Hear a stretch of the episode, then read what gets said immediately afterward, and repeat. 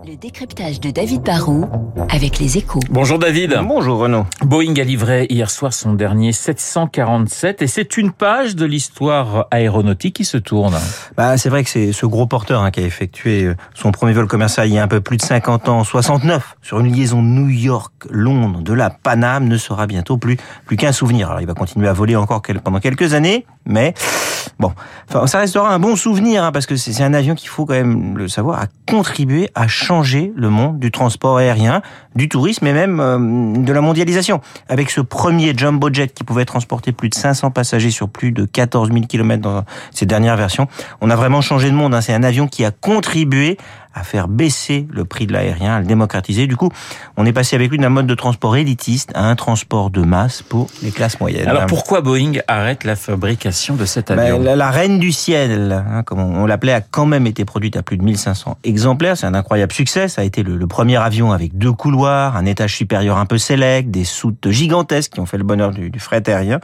Mais c'est aussi un avion équipé de quatre réacteurs très gourmands en kérosène. Et ben ça, ça plaît pas trop aux compagnies aériennes qui surtout ont maintenant des, des alternatives avec le, le 777 de Boeing ou l'A350 d'Airbus. Il y a des avions capables de transporter autour de, de 500 passagers aussi dans des conditions beaucoup plus économiques avec des avions plus modernes. Si Boeing arrête la construction du 747, c'est parce qu'il n'y a plus trop de demandes. L'A380 d'Airbus, son souvenir, a connu une moins belle carrière et lui aussi a dû tirer sa révérence. L'avion vole encore, mais Airbus n'en vend plus. Boeing n'aurait pas pu essayer de moderniser cet appareil. pour faire des économies de carburant, l'essentiel c'est de disposer de, c'est disposer de moteurs performants, mais quand on en a quatre, on part avec un très très gros handicap face aux dernières générations de biréacteurs. En 2005, Boeing a bien essayé avec le 747-8 hein, de lancer une nouvelle version, nouvelle génération qui s'est vendue que seulement à 48 exemplaires.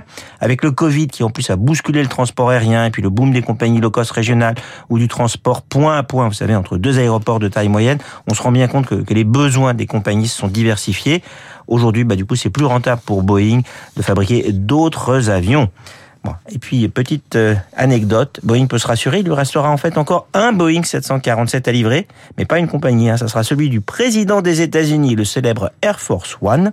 Ça sera pas un appareil neuf, mais un appareil entièrement rénové et modernisé qui sera bientôt livré à la Maison Blanche, qui vole en 747 depuis presque 30 ans. Le décryptage de David Barrou sur l'antenne de Radio Classique. Tout de suite la.